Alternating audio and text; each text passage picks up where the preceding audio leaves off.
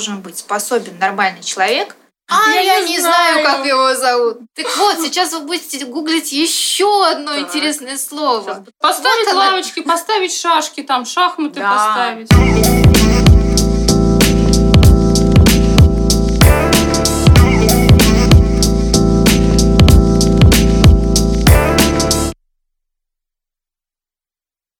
Ночью. Очень-очень интересная тема. Мне кажется, ее было бы полезно обсудить сегодня. Да. Не напомнишь им? Да.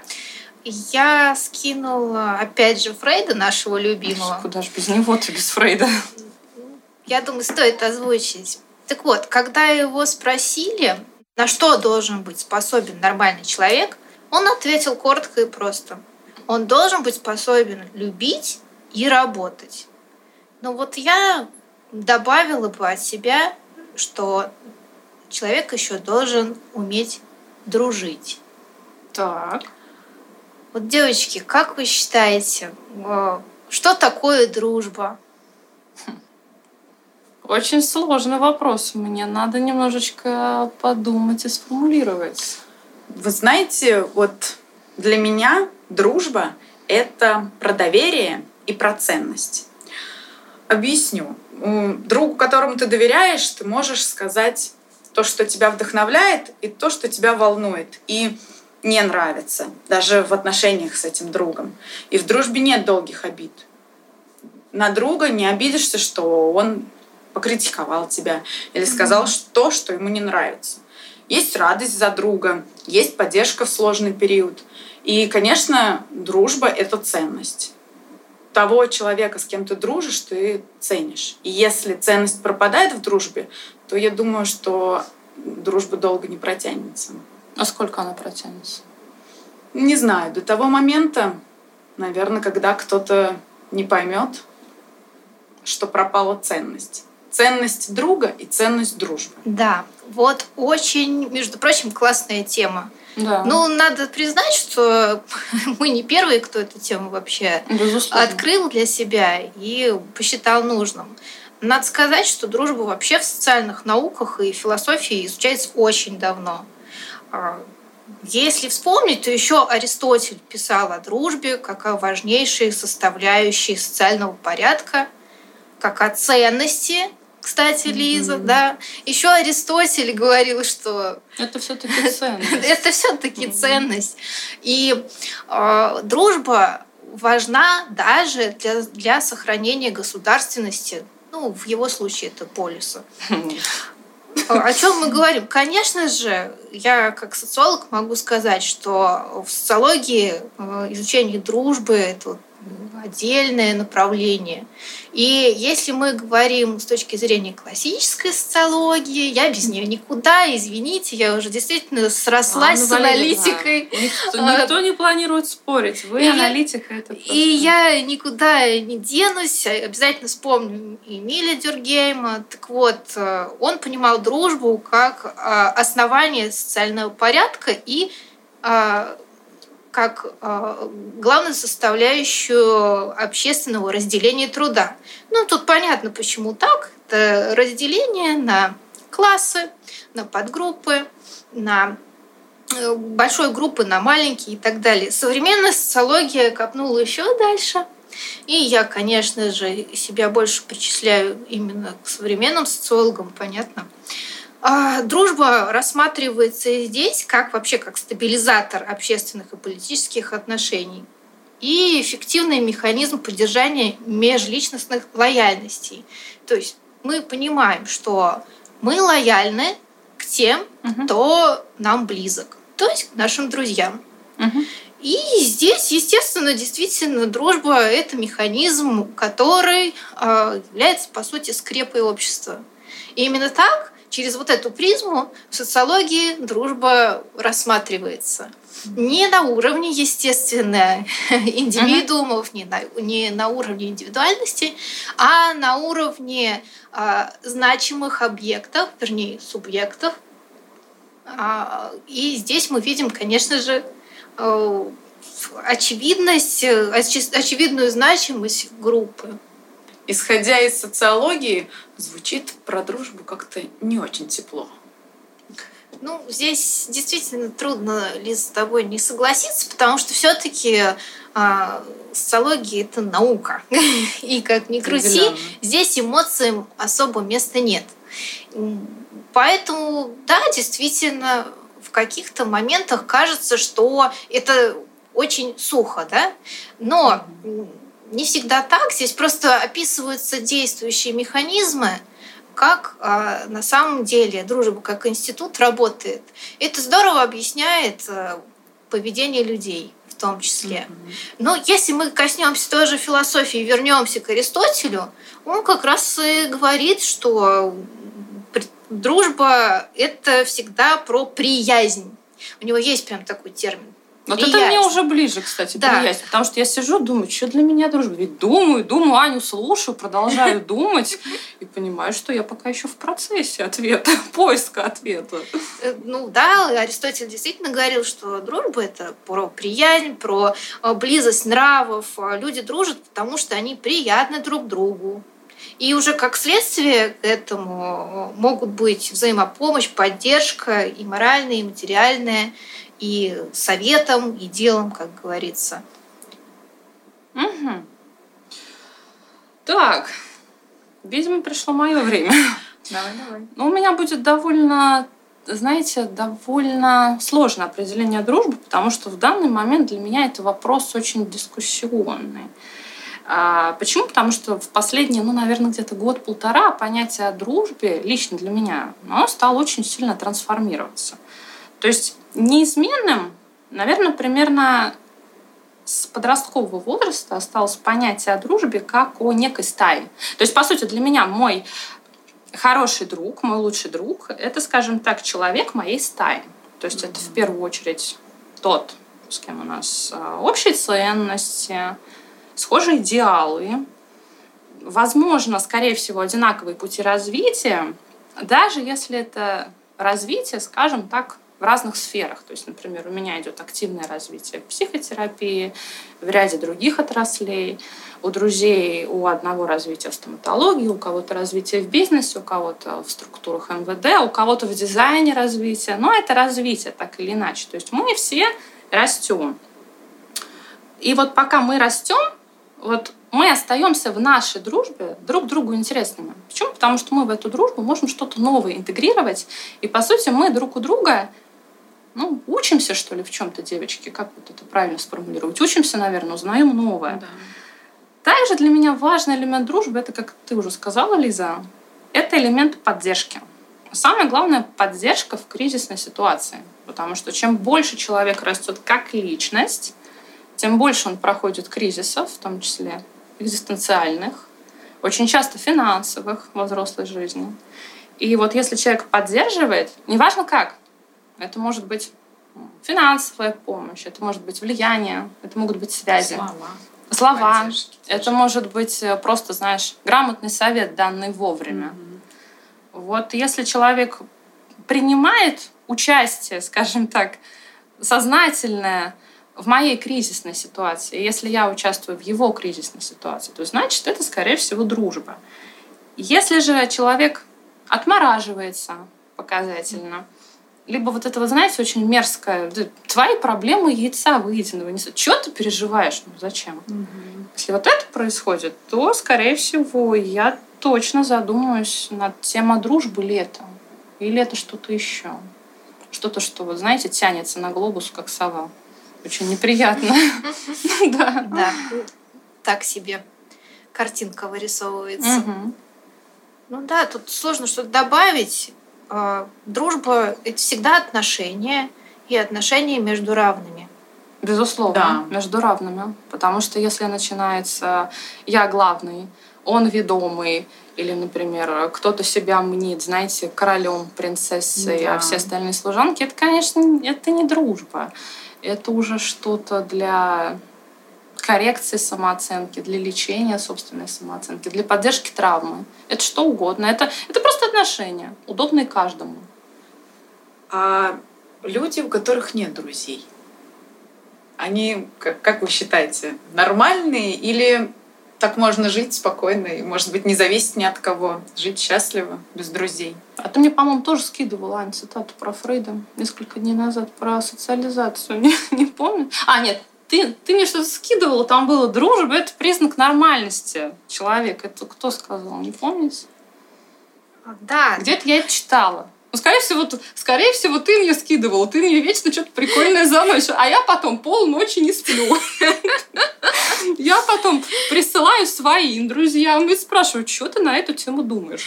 Вот ты знаешь, я больше не, не признак даже нормальности, а больше я думала в контексте а, зрелости. Потому что дружба это, на мой взгляд, признак зрелой личности. А, объясню, почему. Здесь можно понять двояко. Угу. Но я буду понимать вот в концепции американского психолога Гордона Олпорта. Я его нежно люблю. Угу. И мне, Запишем, Лиза. Да, угу. он мне очень близок. И, в общем-то, если коротко взять, то он говорит о том, что зрелая личность а, уверенно стоит на ногах и не предъявляет чрезмерных требований к другим при этом. Соблюдать баланс, получается, некий в дружбе. Да, он уверен, человек такой уверен в себе и не цепляется ни за других, ни к другим. Угу, очень важен.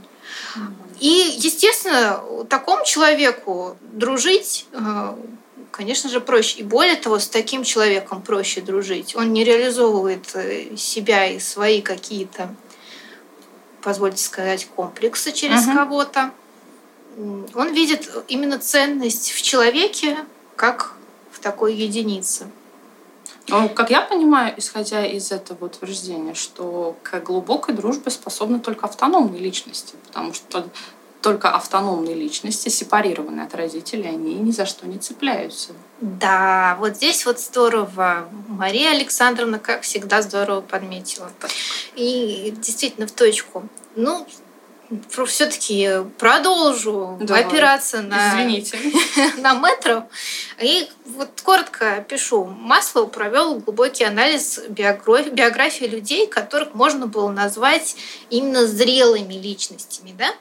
А, то есть, что, зачем он делал? С целью описать, какие основные черты присущи этим личностям, что их объединяет. И как вы думаете, там он качеств назвал достаточно много, 14 э, черт. Угу. Не буду это все описывать, потому что они достаточно банальны, как ни странно. Угу. Как вы думаете, одной из черт оказалась, вот, вот какую, какую бы вы назвали?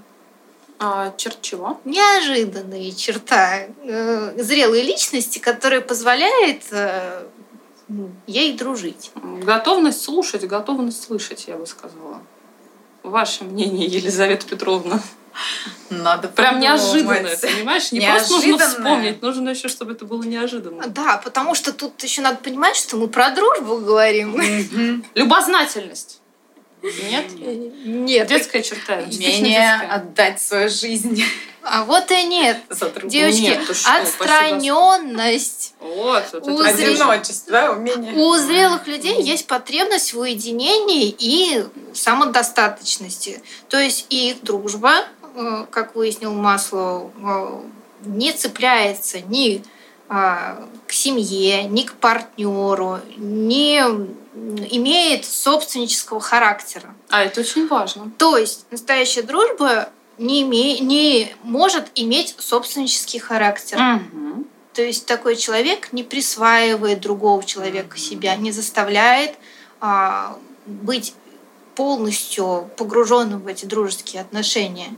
И ему важно быть какое-то время одному. Угу. И получается, что, что, скорее всего, в одиночестве он может как раз-таки оценить баланс брать-давать. То есть, сколько он отдал, сколько он взял, не слишком ли он много сил тратит на дружбу, не слишком ли он много требует взамен, как он вообще живет без да. друга, кстати говоря. Да. Это да. по сути, тоже про умение быть автономным. Если да. тебе хорошо наедине с самим собой, если ты угу. сам себе интересен, то, скорее всего, ты интересен и другим людям тоже. А если ты сам с собой вот дома сидишь и думаешь, блин, мне скучно, что делать? Ну, извините, вполне возможно, что дружба решает какие-то твои личные задачи, и ты используешь друзей да. для решения этой задачи. То есть дружба не ценность, а Необходимость. необходимость, да, посредством Необходимость. чего решаются какие-то задачи. Я бы сказала еще, знаете, девочки, что дружба это часть процесса социализации. То есть а, в чем заключается этот процесс? В том, что мы как бы входим в социум, мы учимся, мы учимся с ним взаимодействовать. Так вот, дружба это когда мы не только а, входим в социум и заявляем о себе, но еще и готовимся взаимодействуя с кем-то в этом социуме, ну, скажем так, э, делить людей на круги. То есть Мгм. есть близкий круг, с которым мы лучше и плотнее взаимодействуем.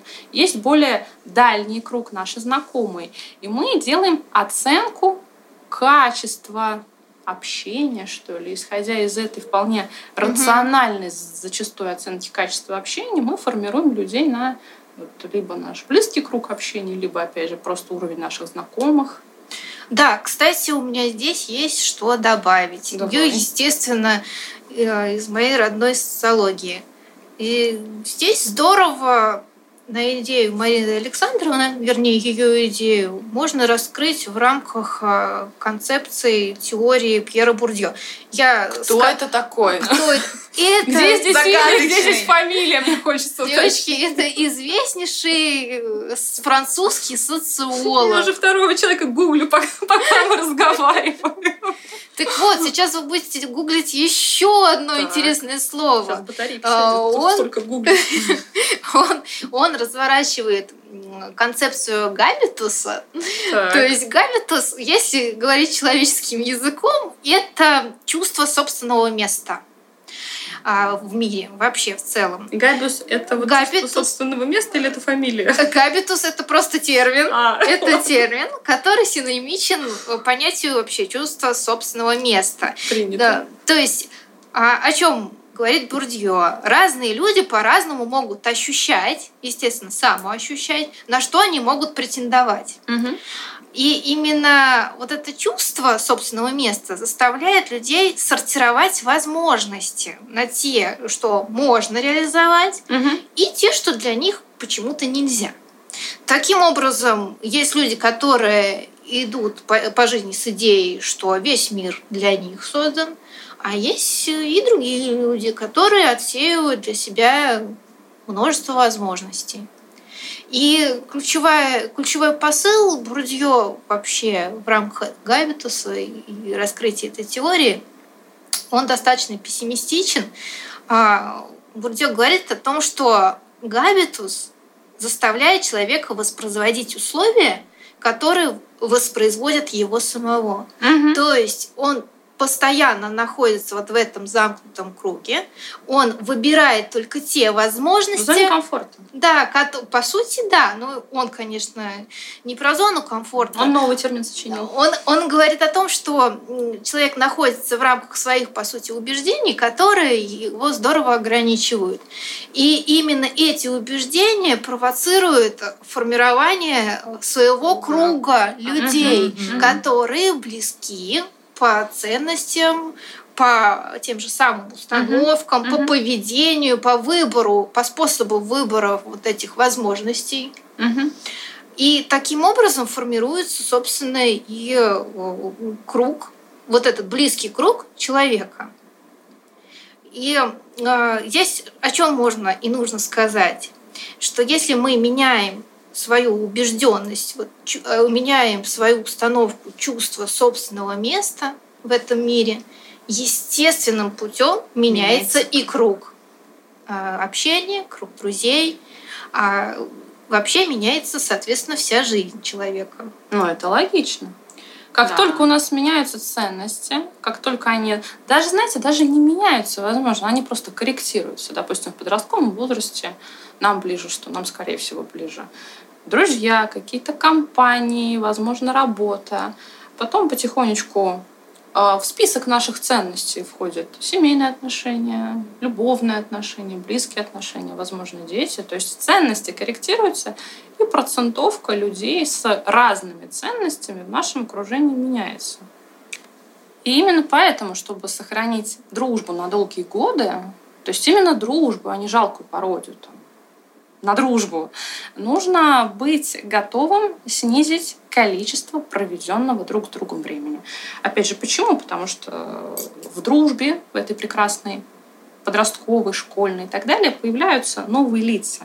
Как, в общем-то, и в нашей жизни, развивающейся личности, появляются новые ценности.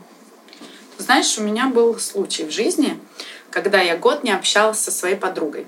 Мы учились в это время в институте, у нее появился парень и, соответственно, новая компания. Мы прекратили общение по ее инициативе. Мгм. Не общались примерно год. Э, Потом мы встретились и а, поняли, что нам не хватает друг друга, нам не хватает общения, и что, несмотря на то, что мы не общались, каждая жалела об этом. И мы дружим до сих пор. Более того, наша дружба с годами стала только крепче. Ну, это круто. Мгм. Ну, это говорит лишь о том, что м, люди действительно живут в своем наборе ценностей незыблемых, а, которые объедине- объединены в единую вообще жизненную философию. И вот если эта философия близка а, людям, то, конечно же, это имеет а, все шансы действительно протянуться на всю жизнь. То есть часто дружба в долгую базируется именно на чем-то незыблемом, на том, что не меняется. Мгм. Меняться могут декорации, а что-то основное Идеология Оно- остается. единым для этих людей. А, Это могут быть там ключевые ценности, а, которые определяют, вообще задают тон картине мира.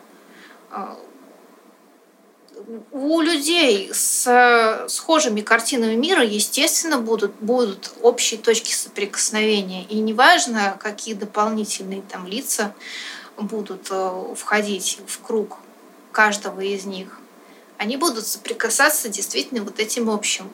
И это общее несется дальше. Самое главное не быть собственником, мне кажется, в дружбе и не мешать другим лицам входить, э, например, в жизнь друга. Потому что, к сожалению, собственническое отношение к своему другу, к своей подруге, это ведь тоже очень частые случаи, когда вот, например, дружат две девочки. И одна девочка с чего-то решает, что все, у твоей подруги, вот с которой ты со школьной скамьи вместе, вы, вы вместе учились в школе, вы вместе пошли в вуз. Вот у этой вот твоей подруги больше не может быть ни подруг, а лучше, чтобы вообще ничего не было, чтобы вот вы вот эту вот свою прекрасную дружбу несли как, знаешь, как знамя.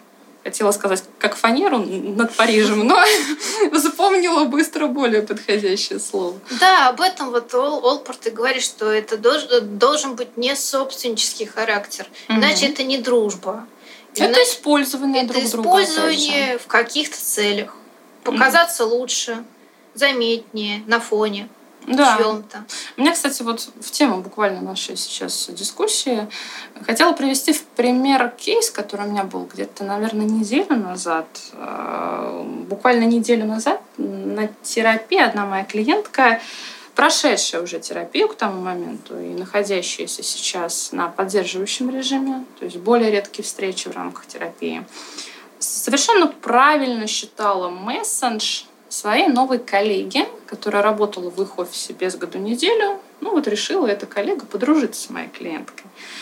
Э, И практически каждый там, не знаю, каждый перекур, либо каждый день во время обеда она стремилась своим личным мнением, очень ценным, заполнить жизнь моей клиентки. То есть э, она ей стала с чего-то рекомендовать, что ей надеть на встречу, что ей, а, как ей изменить свой стиль. Возможно, ей стоит похудеть на 2-3 килограмма, чтобы юбка смотрелась лучше. Как ей относиться ко флирту коллеги из соседнего отдела. И моя клиентка, то есть моя клиентка, возможно, если бы она была человеком вне терапии, она бы к этой ситуации относилась более спокойно. Ну, то есть, ну, потому Мгм. что, по сути, вот такое наглое вмешательство в личные границы свойственно очень многим людям в России. А моя клиентка, прошедшая терапию, она э, на недавней сессии мне сказала такую фразу очень интересную. Мария, эта барышня, она еще не вошла в мою жизнь. но она уже решает, кому или чему там быть надо или быть не надо. И спросила меня, а нормально ли это? На что, естественно, я, как психотерапевт, не имеющий права не давать советы, не давать личную оценку, ну, просто попросила ее подумать над ее же собственным вопросом. То есть я переформулировала и спросила, скажите мне, пожалуйста, а для вас такое нормально? На что человек, уже опять же повторюсь, прошедший терапию, сказал, что, наверное, это называется вмешательством, и это вмешательство некомфортно. Это уже вопрос про собственническое отношение к дружбе, которое тоже нужно уметь считать. То есть, если человек считает, что он имеет право советовать, навязывать, указывать, безапелляционно заявлять, и при этом он очень обижается, если вдруг ты не слушаешь его советы, не делаешь, как он скажет. Наверное, стоит задать себе вопрос, насколько такая дружба токсична для тебя. Знаете, очень похоже на поведение ребенка. Конечно. Который вот хочет э, внимание заполучить.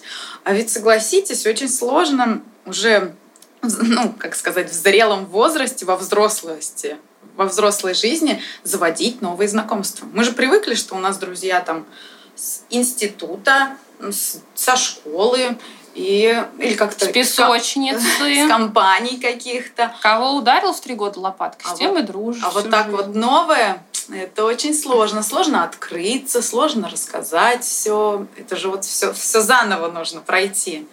Поэтому очень многие боятся вообще прерывать свою дружбу со старыми друзьями, потому что они боятся потерять что-то ценное, что-то из из детства, что-то с молодости и так далее. Но это уже больше вопрос, больше вопроса ностальгии. Получается, ты боишься прекратить общение с человеком, потому что ты боишься перестать вспоминать себя маленьким, вспоминать себя школьником. Теряешь связь с прошлым, да, да, своим. Да, да. Особенно если прошлое было классное, если детство угу. было счастливое, то как же ты можешь прекратить общение с теми, кто тебе составлял компанию в этом твоем счастье?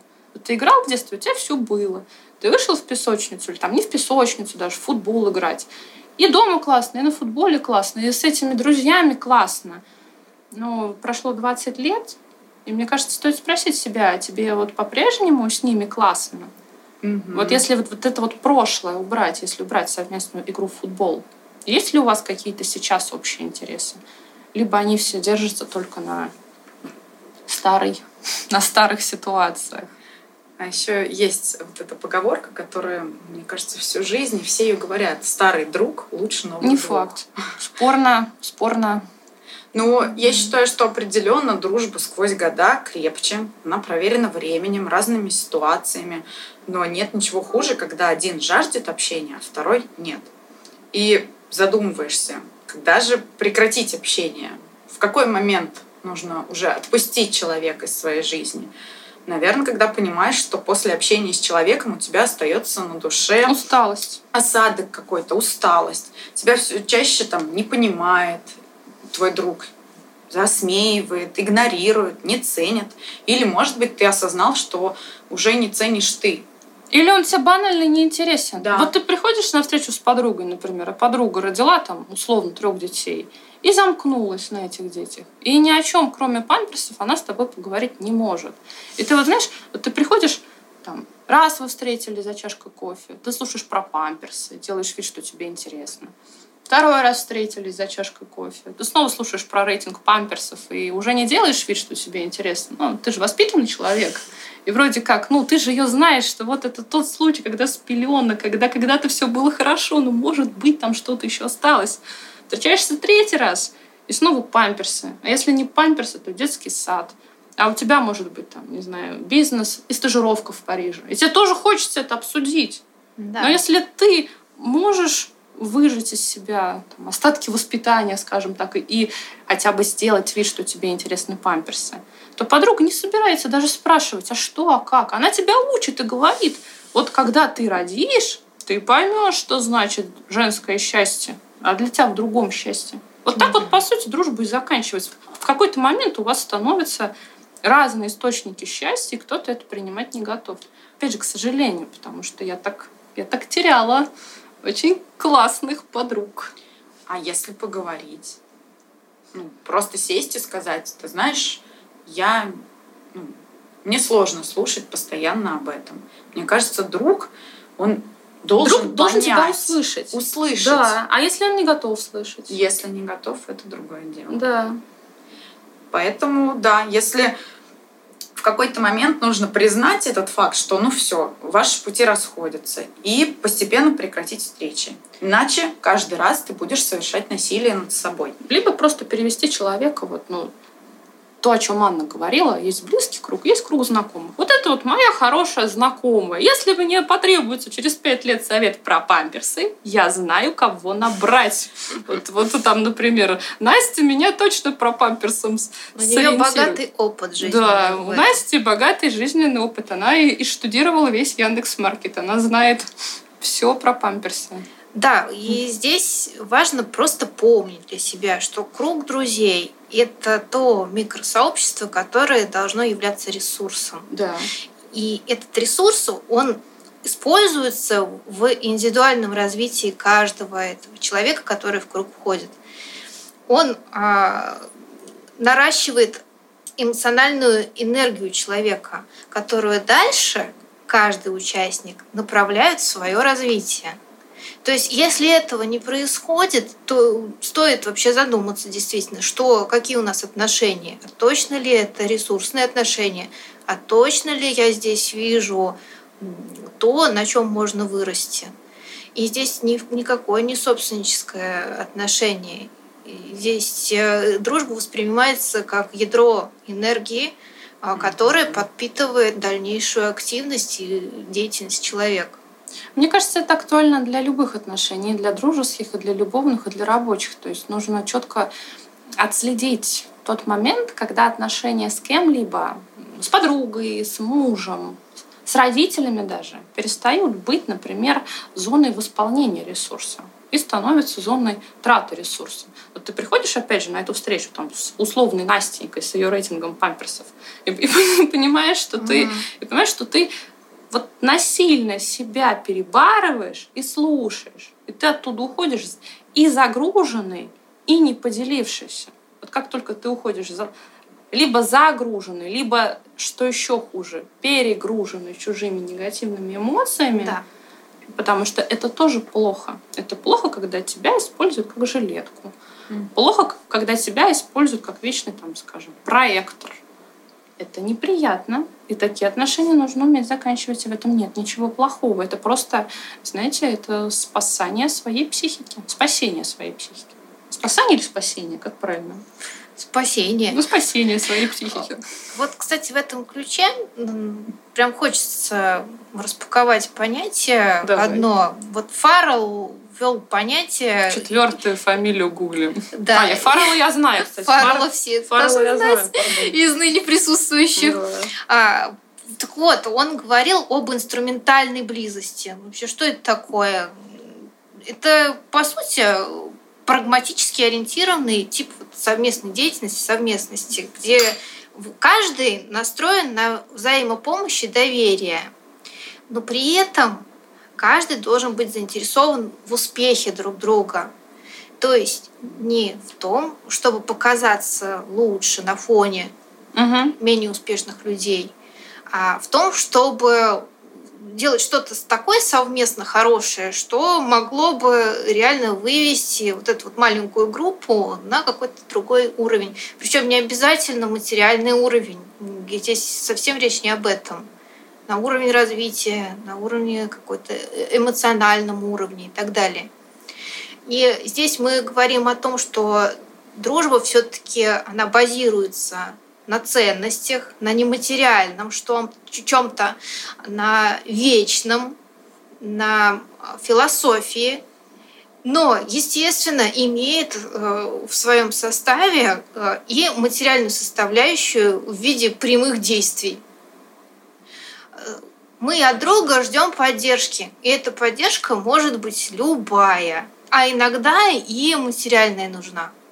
Но эта поддержка должна быть посильна нам. Конечно. Мы не можем, знаешь, мы не можем дружить так, чтобы вот, если друг попал в беду, я ему последнюю каплю крови. Нет, да. нет, не нужно. Зачем? Я, я такой дружбы не понимаю, например. Может быть, кто-то, конечно, понимает, но для меня вот эта вот вся я отдам последнее за друга. Да нет, я отдам столько, сколько, сколько я смогу, и столько, сколько мне потом не придется с него требовать. Но у меня очень четко все с балансом, в принципе, всегда. Это правильно. Здесь мы о чем говорим? О том, что, во-первых, помощь нужна только тогда, когда они просят. Готовы, да. готовы а, принять еще. Когда они просят, э, всем подряд помогать не надо ни в коем случае. Это уже о чем-то другом Это уже признак говорит. душных людей, очень да. душных. Да. Гиперопека. Да, это о другом. А вот когда просят, и настоящий друг, он, конечно, не будет с тебя просить от, тебя просить конечно. А, больше, чем ты можешь дать. Да. Это точно. Что, и не обидеться, и когда не обидеться. ты там не дал, или вдруг по каким-то причинам ты отказал в просьбе. Ну, пусть это будет там не сильно. Настоящий проблема. друг обрадуется посильной помощи. Да.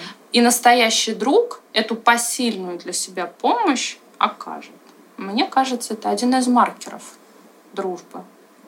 Может, я ошибаюсь, конечно. На самом деле дружба имеет э, две общих функции это включение в группу близкого а, круга друзей и одновременно исключение всех остальных. Угу. И включение в свой круг происходит при помощи всевозможных там ритуалов, тайн, которые приняты непосредственно в этой группе. Сплетен. Да, в том числе и сплетен. Вот так происходит э, у взрослых.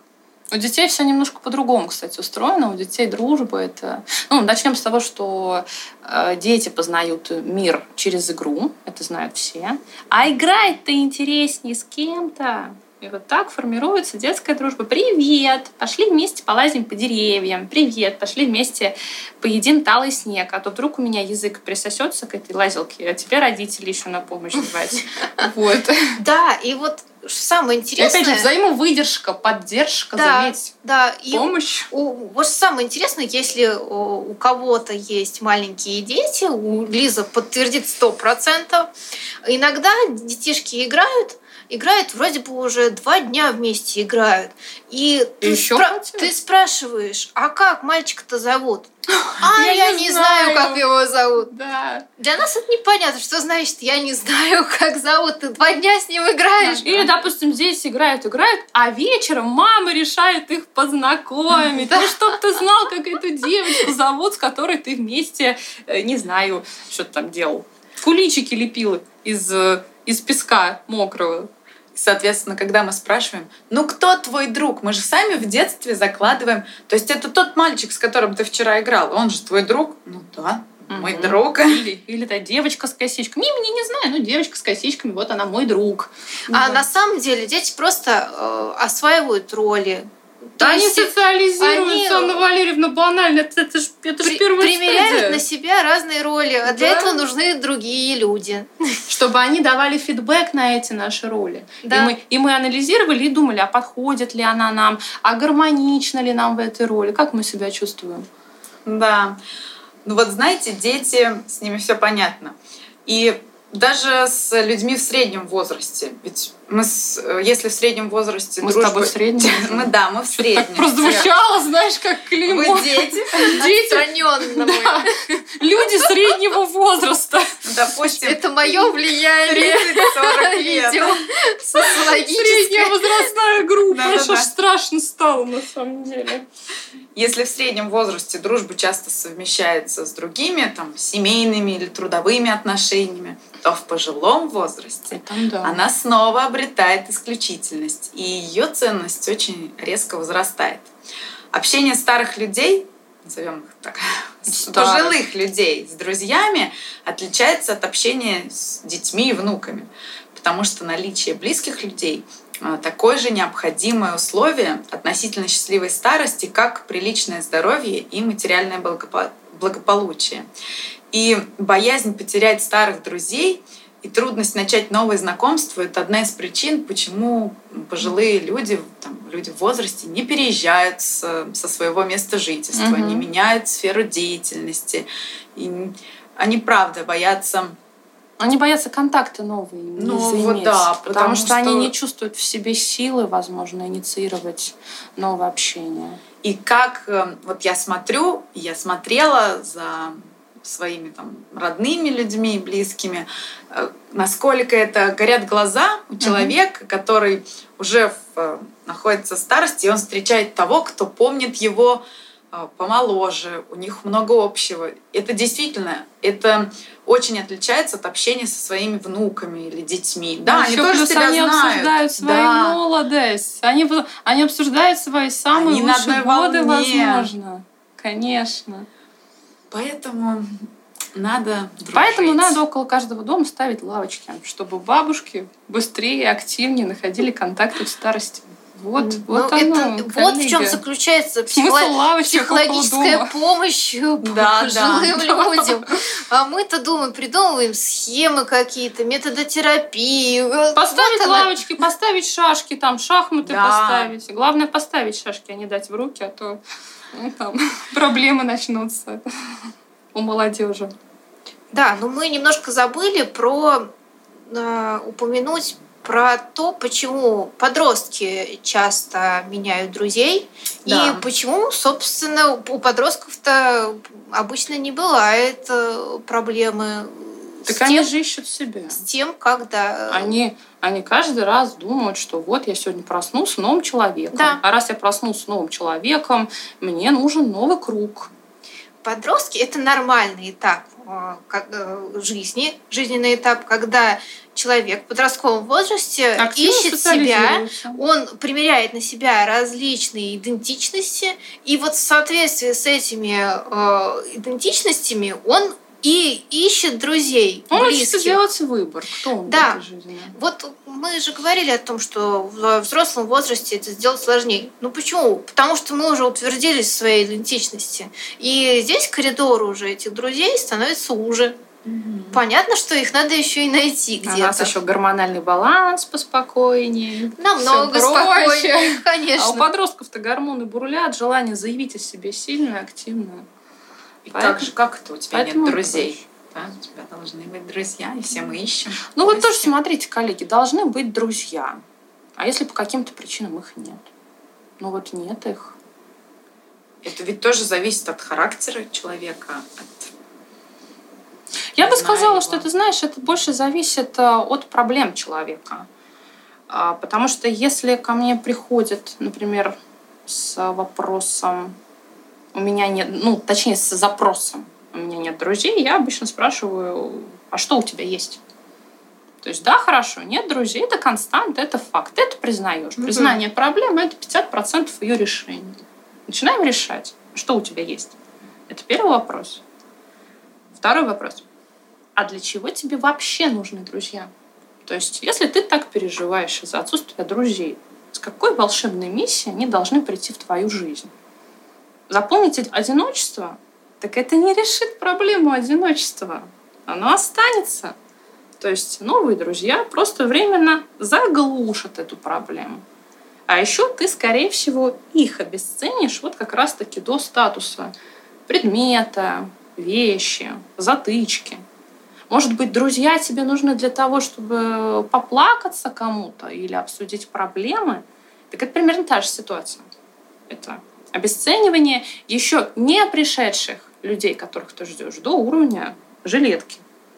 Потому что дружба настоящая, искренняя, вот это вот, которая, знаете, долгая, пускай там не на всю жизнь, но, блин, мне кажется, в современных реалиях сохранить длительные, стабильные отношения, ну, хотя бы лет на 5-6, это уже очень здорово, очень классно, потому что психически здоровых людей больше не становится. То есть вот эта вот настоящая взрослая дружба, она приходит только к тем людям, которые готовы, может быть, сейчас, конечно, грубо скажу, не только э, говорить, ныть, жаловаться, но еще и слушать. Не только требовать внимания к своей персоне, но еще и давать его. Причем, опять же, я отмечу, это, это очень важно, давать четко контролируя вот этот вот баланс брать, давать, который я сегодня несколько раз упоминала. Чтобы, с одной стороны, не было слишком много отдано в обмен на, скажем так, пожизненное рабство. Вот я тебе даю, даю, даю, а ты мне должен. То есть нельзя давать слишком много времени, нельзя давать слишком много денег, нельзя давать слишком много внимания. И нельзя давать, это тоже важно, слишком много откровения. Потому что если ты встретилась с подругой, вывалила ей вот всю свою личную жизнь про всех своих мужчин, про все свои проблемы, вот все рассказала от размера до достоинства твоего партнера. И говоришь, ну давай, я жду. А ты да. А она не готова, потому что далеко не всем людям интересно что-то обсуждать. Вот, в общем-то, важно вот это все контролировать, не передавать слишком много. Ведь too much, то есть слишком много, это маркер душных людей. Опять же, слишком много заботы, слишком часто, как у тебя дела, встретимся ли мы сегодня, что с тобой происходит. А, расскажи мне, что у тебя на душе, друг я тебе или не друг. Это душно. А душных людей бегут наверное, едва ли не быстрее, чем от людей холодных и закрытых, то есть тех самых, от которых эмоции, рубля или слова не дождешься. Естественно, надо сказать, что иногда а, быть в состоянии без друзей это вполне нормально. Если мы вспоминаем Пьера Бурдье и Габитус, мы понимаем, что иногда бывает так, что чувство собственного места в этом мире может меняться. Соответственно, с этим меняется и жизнь. Человек выходит из привычного круга, и в какое-то время он в новый круг еще может и не войти. А, такое происходит, это нормально, и это момент перехода. И вот на этом новом месте надо еще обжиться. То есть он должен, по сути, определиться, исходя из каких новых ценностей он будет формировать да. близкий круг общения. Когда новые ценности только в процессе формирования, совершенно нормально, что рядом с таким человеком еще нет своего круга. Ну что, Лиза, согласна? Более чем. Друзья, цените друг друга. И дорожите друг другом. Это был